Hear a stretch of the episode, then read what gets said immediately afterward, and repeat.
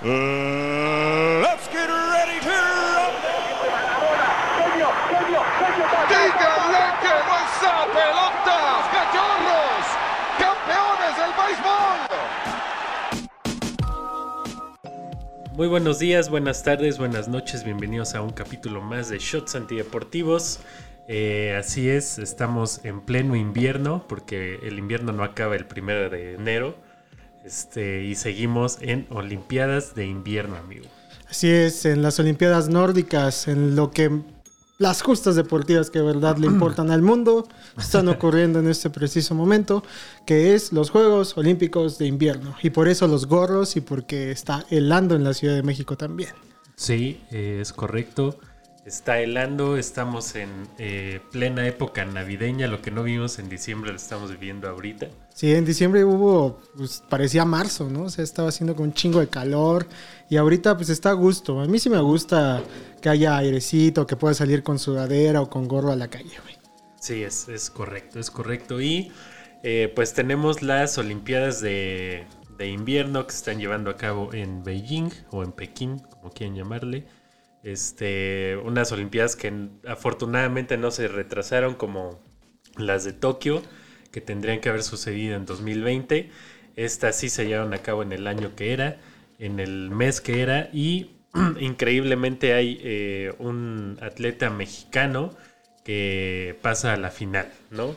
Donovan Carrillo, ¿no? Exactamente, Don- Donovan Carrillo que eh, está en patinaje artístico. Eh, tuvo una muy buena ronda que a mí en lo personal me aburre muchísimo el patinaje artístico. Pero, este, pero pues bien por él, muchas felicidades. Y dicen los expertos que pues no le va a alcanzar para una medalla. Pero el que haya llegado a la final pues ya es un gran logro, ¿no?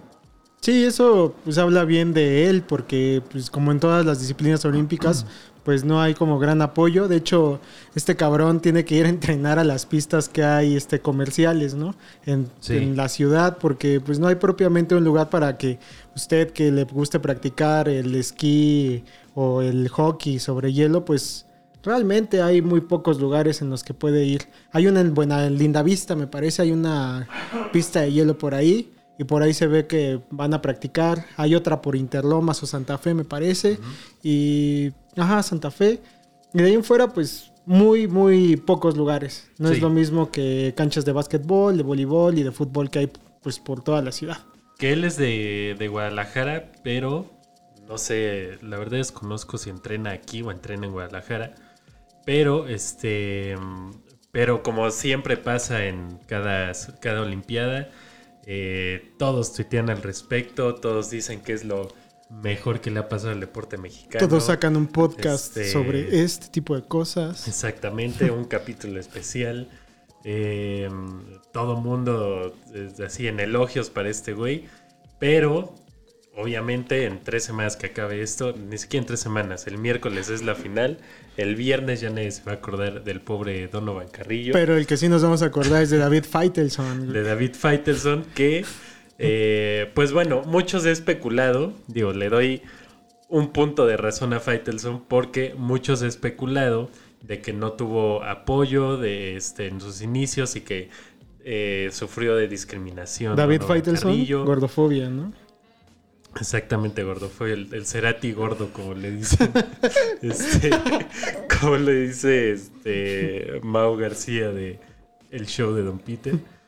Eh, pero este se supone, ¿no? Ahí sacaron varias notas que según Donovan Carrillo había sufrido discriminación, poco apoyo, como sucede con todos los atletas, que no es normalizar esto, pero todos los atletas eh, que van a las Olimpiadas tienen muy poco apoyo, ¿no? O el apoyo no está bien este, claro cómo se los dan.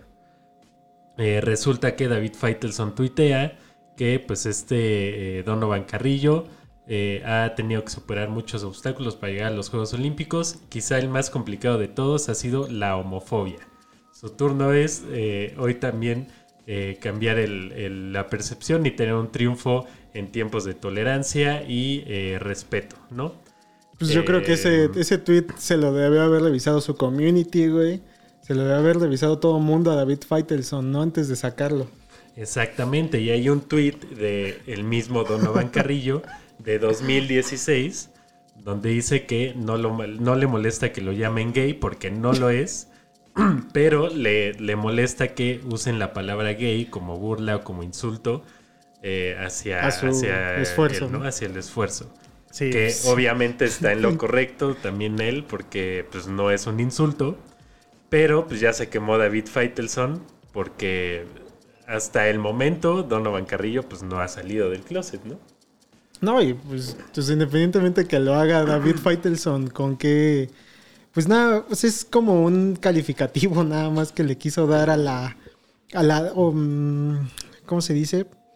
A lo destacado que fue su participación en los Juegos Olímpicos de Invierno, ¿no? Creo que desde ahí podías empezar o partir de, pues no importa que seas, güey, pues este güey es un atleta, cabrón. Pues, Sí, claro. de ahí ya que le valga madre. Eso en tiempos de tolerancia hay que ser tolerantes, ¿no? Es lo que dice este cabrón. Sí. Y este, y la, lo que este, mencionaba hace rato, que todo el mundo dice que Donovan Carrillo y que muchas felicidades y que es lo mejor que le ha pasado a- al deporte mexicano y no sé qué, como cada cuatro años sucede con estos atletas, yo le quiero preguntar a esa gente que me mencione mínimo un medallista, uno de los que hubo en Tokio 2021. Sí, o los que quedaron en cuarto lugar, ¿no? Exacto. O Sí. Es, es lo mismo de cada cuatro años, ¿no? Todo mundo ve las competencias, que está bien que las vean. Todo el mundo tiene mensajes de aliento a los atletas, que está bien que los pongan. Pero de ahí a que ya neta los canonicen y que los pongan en un pedestal, ahí ya no estoy tan de acuerdo porque luego pasa como con Ana Guevara, luego pasa como con el Chicharito que ya nadie lo aguanta, luego pasa como con este güey de, de marcha que terminó asesinado en esa, o sea, es, hay que recordar que son atletas y a eso se dedican, pero que no, eh, o sea, que, que su función no es más allá de, eh, de hacer deporte y de crear conciencia en hacer deporte. No, es, no son un ejemplo de ni de ética, ni de vida, ni de nada más, porque no sabes qué hay detrás de ellos y cómo son realmente, ¿no? Pues sí, eso creo que eso define en general a todos los deportes, ¿no? A cualquier estrella y a cualquier persona que se dedica a pues a algo que sea de espectáculo, llámese deportista y actor, lo que sea. Pero bien lo dice David Feitelson, creo que es lo único rescatable de su tweet, que es la gran participación de este cabrón en su desempeño como patinador, porque yo comparto lo mismo que dice Dave, yo tampoco soy muy fan, a lo mucho vi una película una vez de patinaje, no creo cómo se llama. Pues, este, Deslizando a la gloria. ándale, sí, es lo más cercano que he estado a ese deporte, pero, pero ahí en fuera, por ejemplo, hasta que vi How I Met Your Mother, me enteré que existe el curling, ¿no? O este también, ¿qué otro deporte? Este que es como una avalancha que hasta ahorita aprendí cómo se llama y que ahorita se me acaba de ir, que no es como skeleton, es otra madre. Sí, este... Bueno, este deporte también es increíble. Es uno de los deportes que... El bobsleigh. Ajá, me encantaría practicarlo si me dan la oportunidad y me patrocina alguna marca porque El es como el que van como cuatro en, este, en un trineo, trineo. de velocidad. Lo van empujando el de Jamaica Ándale, bajo cero. sí. Jam- les vamos a platicar la historia de Jamaica bajo cero, por cierto. Sí, sí, sí, que es este... Pues eso es como lo más cercano que yo he estado a esto y el hockey, ¿no? Por supuesto. Y de ahí en fuera están muy alejados a lo que yo conozco de deporte en general. El deporte Sí, pues- de invierno es algo que no nos toca porque vivimos en un, en un clima muy privilegiado. Sí, no, aquí no se practican ese tipo de deportes más que en algunos lugares de- del norte del país. Pero aparte deportes muy contados, ¿no? Snowboarding o este esquí. eh, pero que yo sepa, aquí no se pr- practica el bobsleigh o, O el este deporte que es como un maratón y que vas este con Ah, esquís sí, caminando en la nieve y le disparas a unos objetivos. Puta, o sea, no me imagino yo practicando esta madre. Sí, sí, sí, tampoco me acuerdo cómo se llama. Pero, pero sí, o sea, Pero aquí no hay una cultura de deportes de, de invierno. ¿no? Sí, véalos, son espectaculares.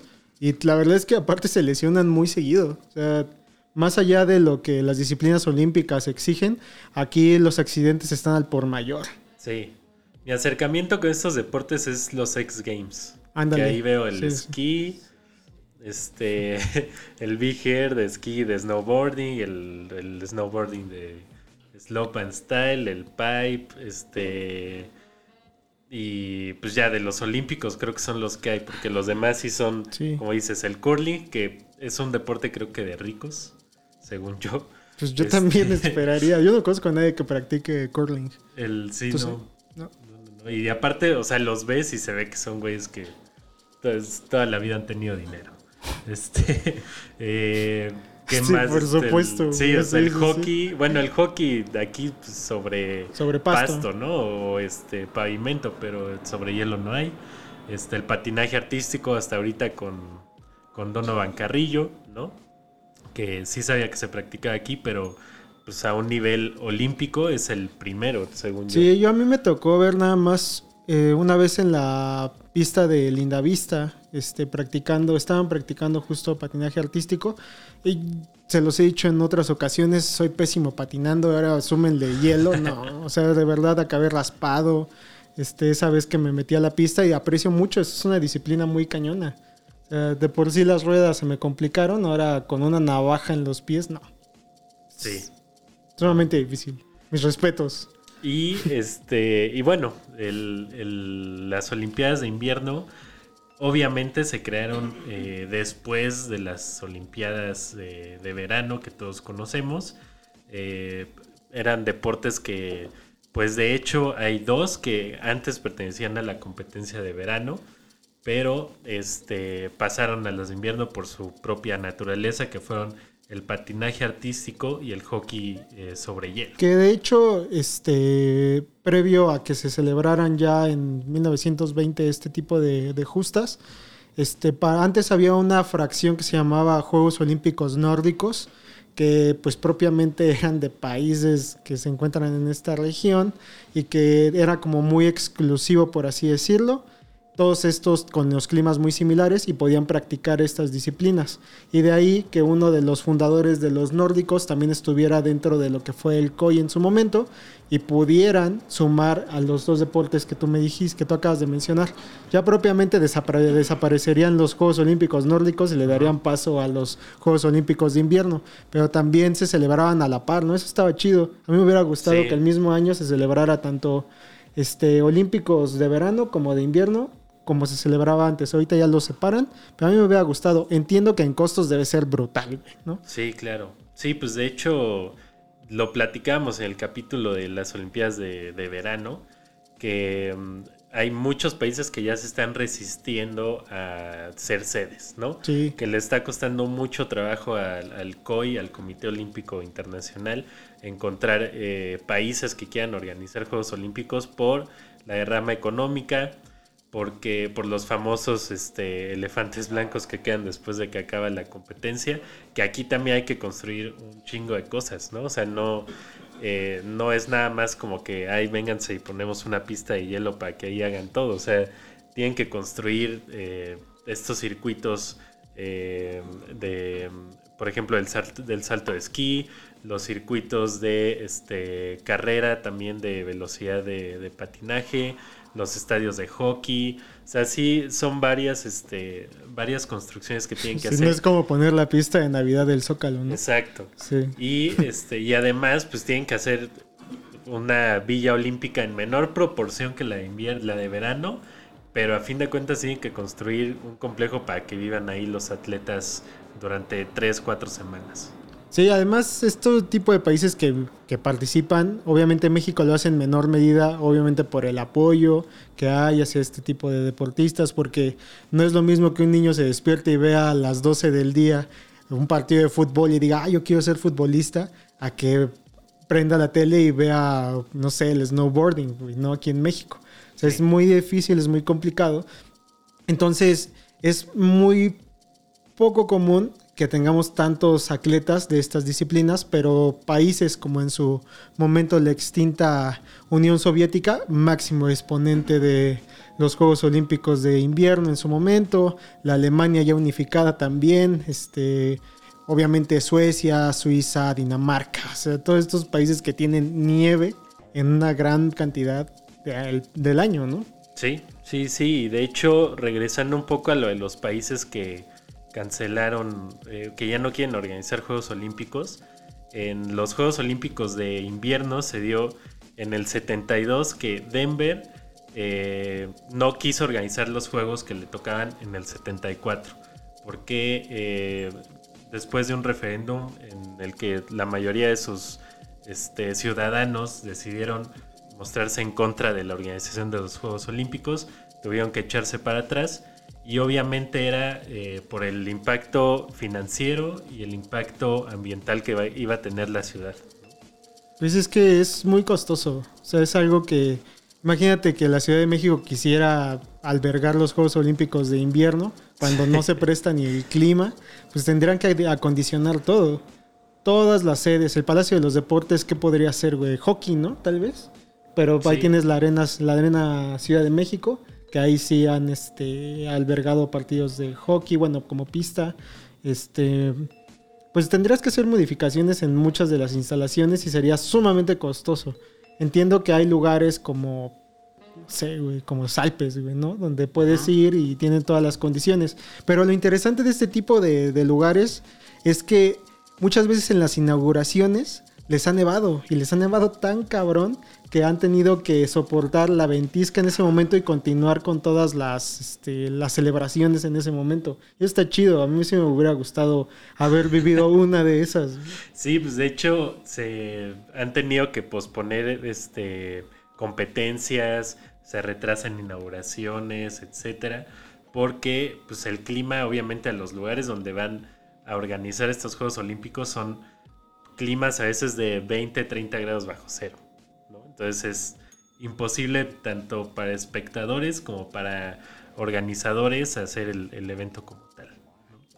Y eh, pues en este capítulo les vamos a platicar algunas eh, anécdotas curiosas y así de los Juegos Olímpicos que han habido más de las que yo pensaba, la verdad. Yo también, yo también. De hecho, por ahí demasiado conflicto político eh, entre países nórdicos y pues geopolítico en Europa, muy cabrón, que han venido a enardecer todavía más la rivalidad en este tipo de justas. Yo pensaba que se limitaba más como, como a la parte olímpica de verano, pero no, aquí también hay demasiados ejemplos. Sí, sí, sí. Si usted pensaba que íbamos a hablar del partido del América contra San Luis, no señores, vamos a hablar de los Olímpicos. Sí, porque del América no se va a hablar hasta que gane.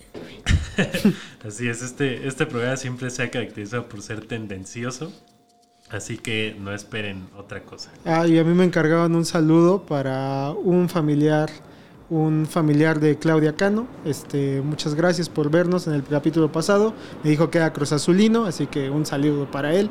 A pesar Saludos. de que nos dijeron que sí, sí, señores, somos americones. Así que este ya sabe, eh, usted amigo pod que escucha, si usted quiere conocer estas historias, eh, curiosidades que han pasado en los Juegos Olímpicos de Invierno, vaya a escuchar el resto del capítulo a Spotify, a Apple Podcast, a Google Podcast, a todas las plataformas de audio que usted conoce. Eh, ahí podrá saber estas historias y pues muchas gracias por acompañarnos en este capítulo de YouTube donde pues se habló de David, de David Faitelson y de, de su tuitazo. Así es. Y también, si usted quiere dejarnos una de sus bonitas anécdotas de cómo jugaba hockey o cómo jugaba curling, pues también nos lo puede dejar en todas las redes sociales de Shots Antideportivos por mensaje o ahí en los comentarios, ¿no? Así es, también recuerden seguir a eh, Casa Capital en Instagram, obviamente a Tierra Firme en Instagram, en Facebook, en Instagram como Tierra Firme-Mezcal o en Facebook como Tierra Firme, ahí puede usted contactar a estos muchachos y les van a mandar la, la botella, obviamente con su respectiva transferencia de 420 pesos. Sí, está bien. Vaya y pruebe su mezcal tierra firme. No se va a arrepentir. Así que eh, nos vemos en el próximo episodio en YouTube, los esperamos en Spotify. Cuídense. Bye.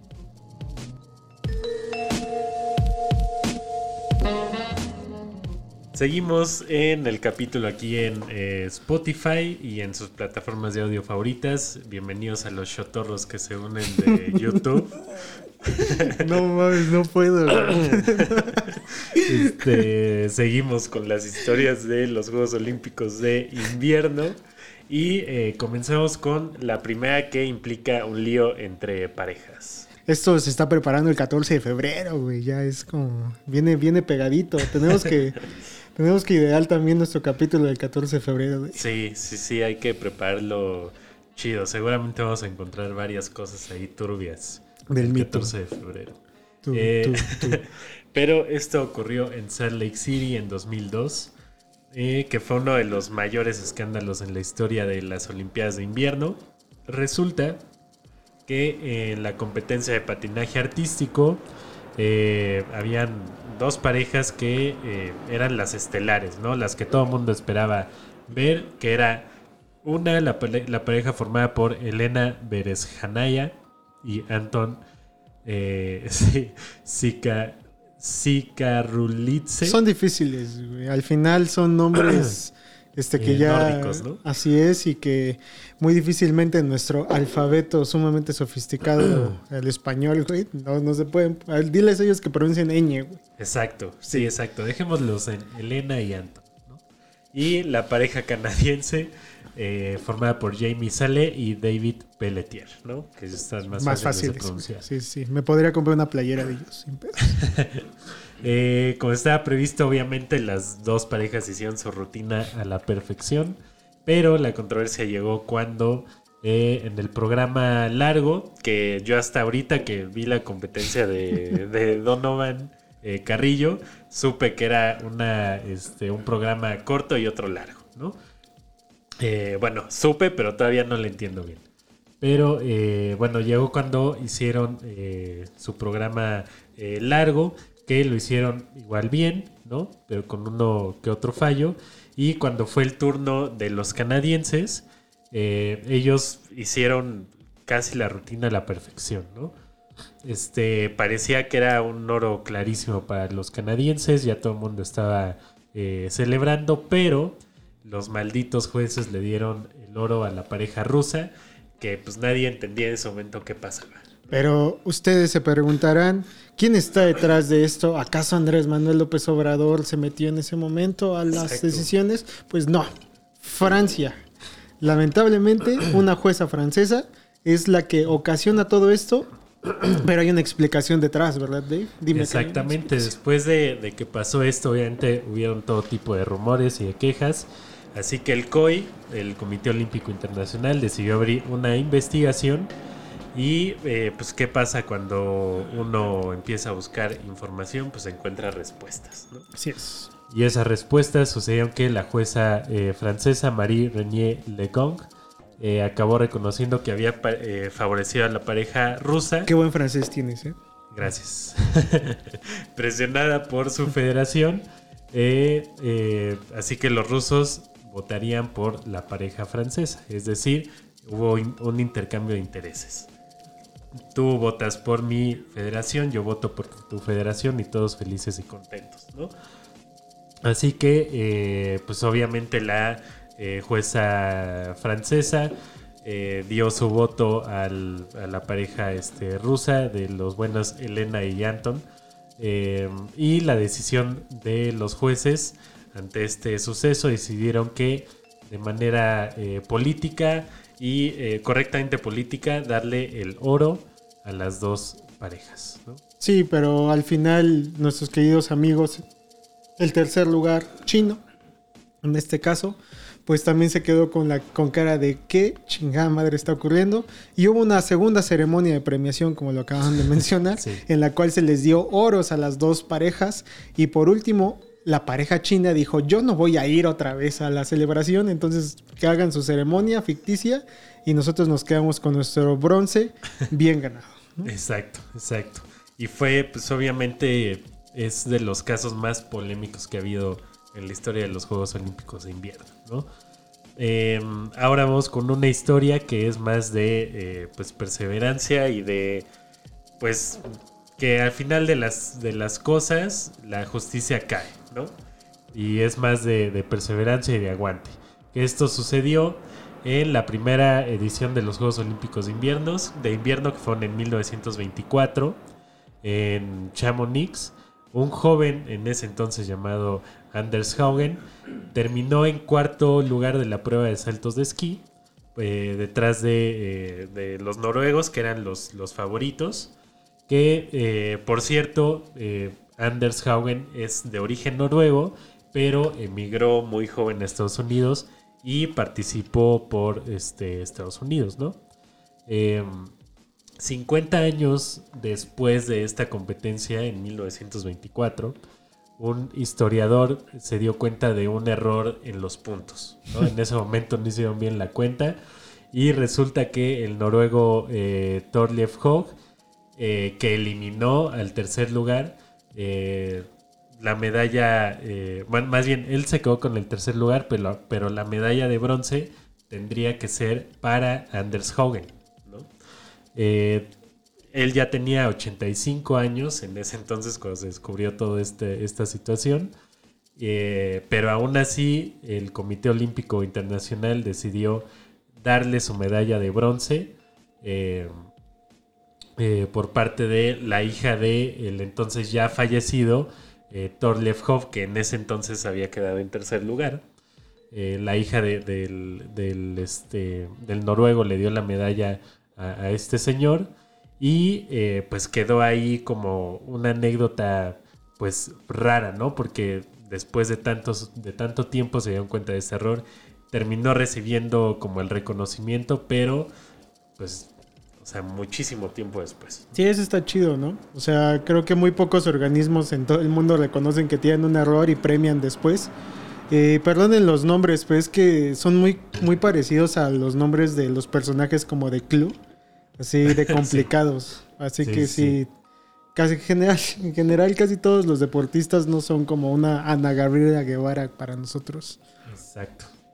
Exacto. Sí, es, eh, son nombres muy complicados porque son la mayoría atletas nórdicos o, este, bueno, canadienses y estadounidenses no hay tanto problema. Rusos. Pero los rusos y este, los finlandeses y los suecos, pues sí está medio complicado. Em, después, pues vamos con la famosa historia que inspiró la película de Jamaica bajo cero. Sí, peliculón. Está Sí. en Netflix, me parece todavía. Si no, Disney Plus, Sí, obviamente. ah, seguramente. Si no, de verdad, rentenla en YouTube por 35 pesos o en donde puedan, porque es una gran película. Sí, sí, eh, si no saben de qué trata, pues bueno, es a grandes rasgos un eh, equipo de Jamaica que participa en los Juegos Olímpicos de Calgary del 88 en la disciplina de bobsleigh, que es este deporte que les comentábamos, que es como un trineo que este lo llevan entre cuatro personas, entre cuatro atletas. Una avalancha, por si no lo una avalancha gigante. eh, y es una prueba de velocidad, ¿no? Es por equipo, Sí, esta película yo la vi una vez que fui en un autobús de Sí, la Ciudad de México ajá, a Veracruz. Y yo dije, ¿qué chingados es eso? Tenía como 10, 14 años. Y dije, ¿qué demonios estoy viendo? Y yo ya así llegando como a las paradas del autobús dije, no mames, no, no la pares, por favor. y ya quería seguirla viendo. Pues resulta que este equipo llega a, lo- a los Juegos Olímpicos por una casualidad, una mera casualidad. Resulta que dos eh, turistas canadienses van a Jamaica de vacaciones. Eh, esto empieza en 1987. Eh, se dan cuenta que en Jamaica practicaban una eh, carrera de carros, pero sobre tierra, que era muy popular, muy parecida como a las que hace Red Bull, ¿no? Con carros Sí. como construidos por ellos, por los, este, por los mismos participantes. Eh, se dieron cuenta que era muy popular ahí y se dieron cuenta que tenía como ciertas similitudes, ¿no? Porque este, se corría como, como en algunas montañas de allá para agarrar más velocidad. Este, igual era como por equipos, entonces como que se les prendió ahí el foco y dijeron, pues vamos a enseñarle a estos güeyes a... Vamos a este, civilizarlos. güey. Vamos a civilizarlos. Vamos a traerles este, un poco de nieve aquí al Caribe. Y este, y a que practiquen este deporte, ¿no? Que es muy raro y que es muy peligroso además. no ¿no? sé Este, a qué velocidad ahorita les decimos van estas cosas, pero se- te raspas, ¿eh? Te raspas y te destruyes claro. en ese momento. Sí, pues creo que, o sea, no sé si en este o en el que es individual, pero según yo sí ha habido accidentes mortales. Sí, sí, sí. Sí, sí. Y este, bueno, obviamente los prepararon con todas las dificultades que implicaba prepararlos en Jamaica, ¿no? Eh, en cuestiones de que pues allá no hay nieve, obviamente. Eh, terminaron yendo a los Juegos Olímpicos de Calgary en el 88 y eh, bueno, eran cuatro jóvenes eh, jamaiquinos que eh, fueron la atracción Güey, mediática. pueden alcanzar 150 kilómetros por hora. Sí, es que no, sí van súper rápido. O sea, y van a ras de suelo, entonces Sí, no, tampoco tienen horror. tanta protección. Y luego pegan contra la nieve, bueno, contra el Sí. hielo, güey. No, no, no. Sí, sí, sí. Eh, obviamente fue la atracción mediática de esos Juegos Olímpicos, ¿no? Porque era muy raro que hubiera unos eh, jamaiquinos participando en unos Juegos Olímpicos de invierno. Eh, obviamente no ganaron medalla, de hecho tuvieron un, un accidente en esa, en esa primera participación que se ve en la película, ¿no? Eh, no mortal, nada grave, pero pues tuvieron un accidente, aún así tuvieron el reconocimiento de todos. Y eh, lo raro de esta historia es que eh, siguieron practicando. Si no, ¿no? ya se volvió como deporte de Jamaica, ¿no? Este Exacto. ya van siempre. Sí, sí, sí. Eh, y bueno, inspiró a la película de, de Disney, ¿no? Que aquí le pusieron Jamaica bajo cero. en inglés se llama Cool, Cool Runnings. Este, Gracias a la 1993. Secretaría de Gobernación del 93 por este hermoso título, güey. Sí. y eh, bueno, de todas las veces que han participado, eh, la más destacada eh, a nivel competencia, no a nivel Juegos Olímpicos, fue en 2002 que eh, se proclamó campeón del mundo, ¿no? Pues hay que intentar participar, güey. Hay que construir, encontrarnos un sponsor, güey. Y mandar a construir nuestra avalancha. Y, y encontrar un lugar en el que nos dejen correrla, güey. Sí, sí, hay que ver dónde se puede. Hay que adaptar una, una pista ahí en el, en el Ajusco en la Marquesa. Sí, sí, sí. Que los chotorros nos digan en dónde podemos este, correr esta cosa. Los chotorros. Eh, la siguiente historia eh, me gustó porque demuestra que antes el Comité Olímpico Internacional le valía pito quien participara en los Juegos Olímpicos, ¿no? Eh, y trata de una persona llamada Michael Edwards que eh, pues muy poca gente a lo mejor lo conoce de, de nombre. De, y bueno, aquí en México pues realmente no es conocido, pero es una leyenda en Gran Bretaña. Pues eh, es conocido como el Águila, Eddie el Águila. Eh, De este- mascota, ¿no? De, de Sí, deporte, sí. sin pedos. Este joven que en su momento tenía 22 años, que tenía este, pinta de todo menos de deportista, eh, era un albañil británico que siempre, siempre había querido representar a su país en unos Juegos Olímpicos. Era muy fan de los Juegos Olímpicos, pero pues obviamente no era profesional en ningún deporte, ¿no? De hecho no tenía como habilidades para desarrollarse. Pero ya siendo albañil tienes una ventaja sobre todos los demás, ¿no? Sí. Ya, o sea, aquí en México un albañil es curtido, güey. Muchas manos de albañil para aventar una un martillo, güey, sin ningún Sí, claro, problema. para güey. cachar un, este, un ladrillo así a mano pelona. Ajá, güey. Se, se cuelgan como tres, cuatro costales este, de cemento Cruz Azul, güey, en la parte, en su espalda, güey, sin broncas, güey. Este güey mínimo ya tenía una ventaja. güey. Sí, sí, sí, sí. Y aún, a- aunado a eso, dijo, bueno, ¿en qué deporte puedo participar que ningún británico este, me haga sombra, ¿no? Que ningún británico haya participado. Y pues encontró que eh, en los Juegos de Invierno eh, podía hacer el salto de esquí, ¿no? Que pues no era un deporte típico de Gran Bretaña, de Inglaterra en general, este, no había otros participantes y dice, bueno, pues yo voy a ser el primero en saltar en esquí, ¿no? Eh, Es obviamente no tenía este idea. salto de, de distancia, ¿no? Donde van por la pendiente y hay una rampa y pues se hacen como una posición como en B, ¿no? Para- Exacto, hace una posición como en B para tener más, este, para ser más aerodinámicos, ¿no? eh, pues él decidió participar en eso, no tenía ni idea, o sea, empezó como a practicar así por su cuenta y él llegó a declarar que en su momento, que cuando estaba arriba esperando ese momento, siempre pensó en un chingo de razones para no hacer eso. O sea, Sí, estaba güey. muerto de miedo siempre que estaba por saltar, pero pues que después de todo lo que había practicado y así, eh, pues tenía que hacerlo y vivía con el miedo de que ese salto que hiciera De podía ser el último. güey. Pues sí. No, no mames. No es lo mismo levantar, no sé, este, levantar todos los días y darle una vuelta de 5 kilómetros para intentar la caminata, güey. A Exacto. aventarte una, de una pendiente de ese, de ese, la- de ese largo, güey. Es Sí. increíble, güey. Que también te habla de lo huevón que era este güey, porque pudo haber hecho caminata, o sea, pudo haberse preparado para un maratón, para cualquier otra cosa menos peligrosa que el salto de distancia en esquí, ¿no? Pero bueno, Es que no sé, es que ni siquiera sé qué, qué tan disciplinado tienes que hacer para este tipo de cosas. Pues real, real, güey. O sea, no tengo ni idea. o sea, yo creo que ¿Sí? se le hizo fácil. Ah. Volando alto. Bueno, Javi nos acaba de recomendar Volando alto, donde podemos aprender muchísimo más sobre este deporte. Oh, es de Hugh. Jackman. Ah, garantía. Garan- garantía shots. Este, eh, a fin de cuentas, este güey solo tuvo algunos saltos para que pudiera clasificar y el Comité Olímpico Británico aceptara su, su participación.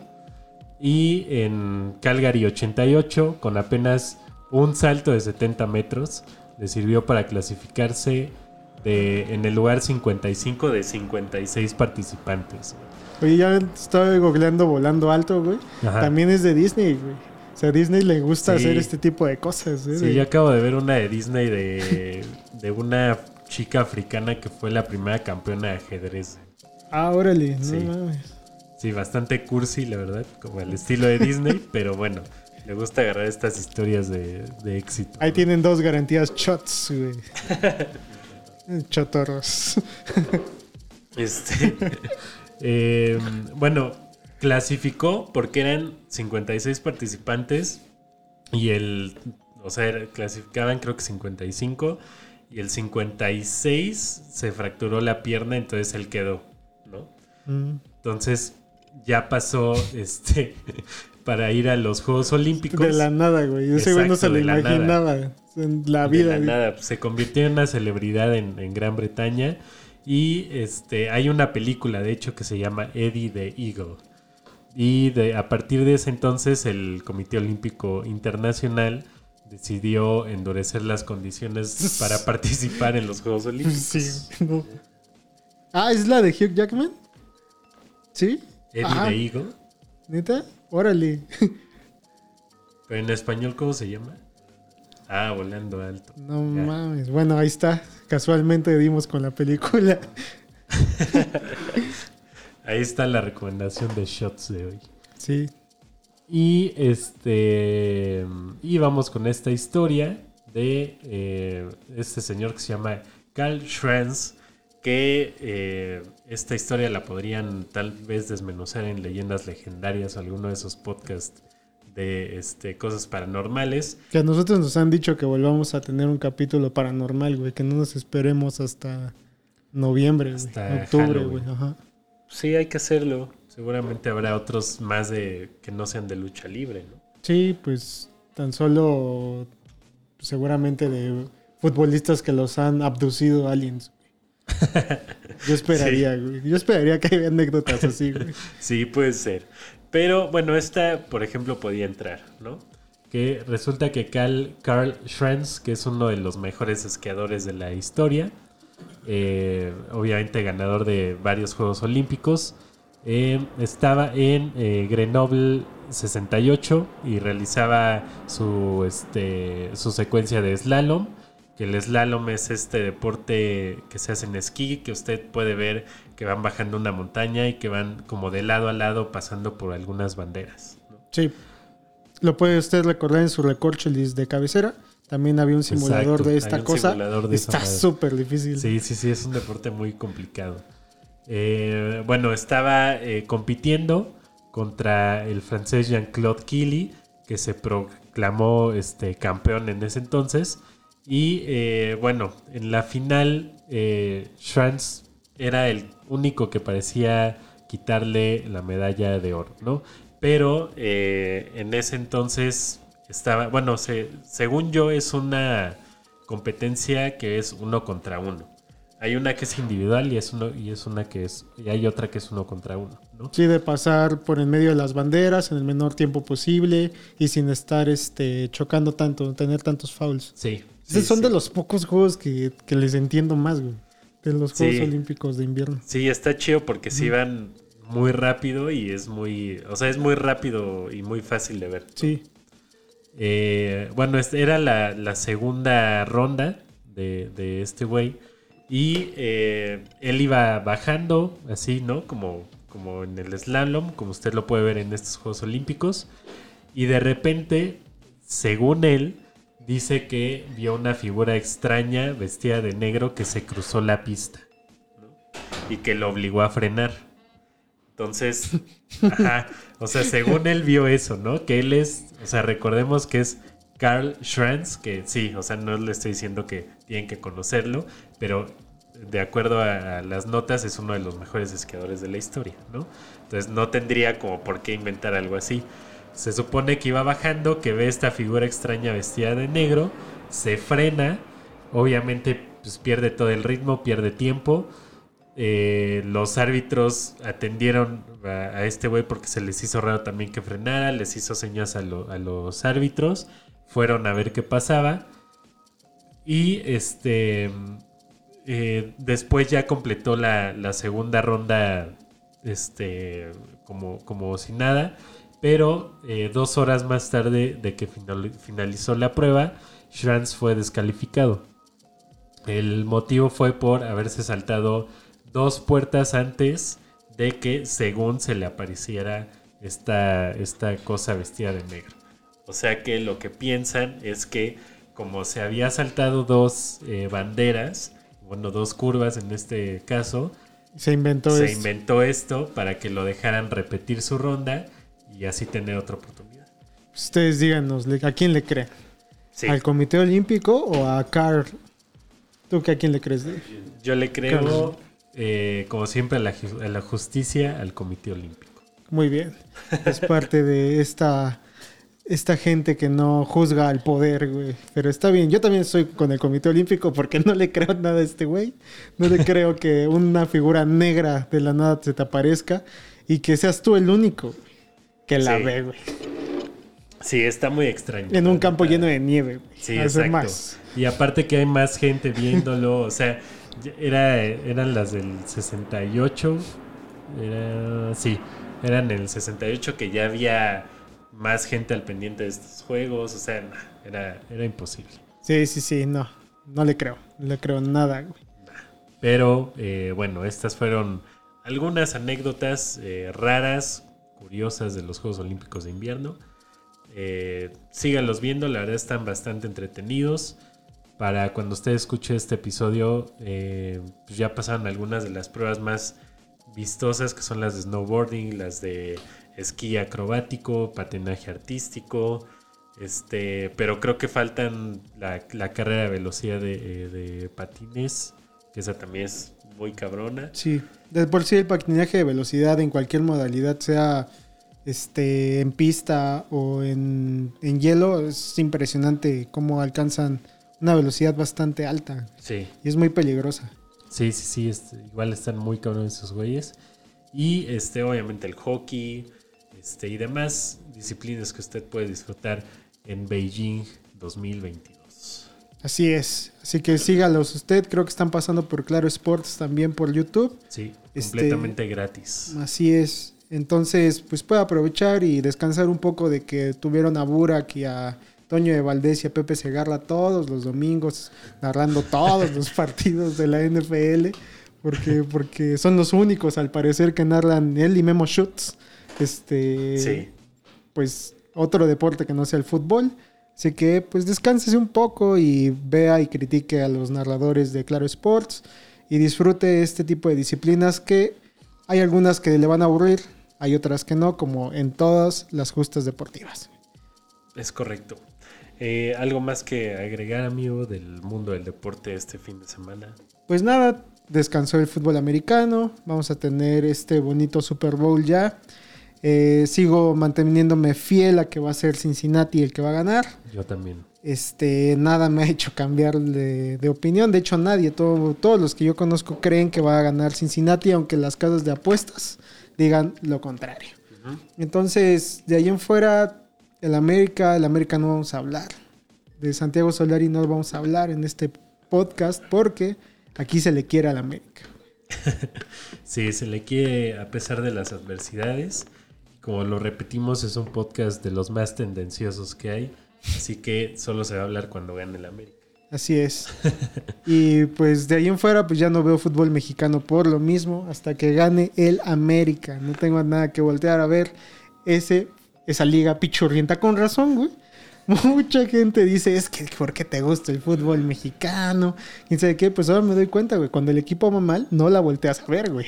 Entonces, claro. es eso. Esos güeyes, como su equipo siempre va muy mal, siempre critican a la liga mexicana. Pero Sí. pregúntales cuándo ganan, güey. Ahí están mis Pumas, que no sé qué. que bla, bla. Pero bueno. Eh, regresa a la Champions Sí, también. Bueno, el equipo femenil va bien. ah, Eso hay sí. que rescatarlo. Pero está en una crisis severa el fútbol femenil de este arbitraje y de faltas y de violencia.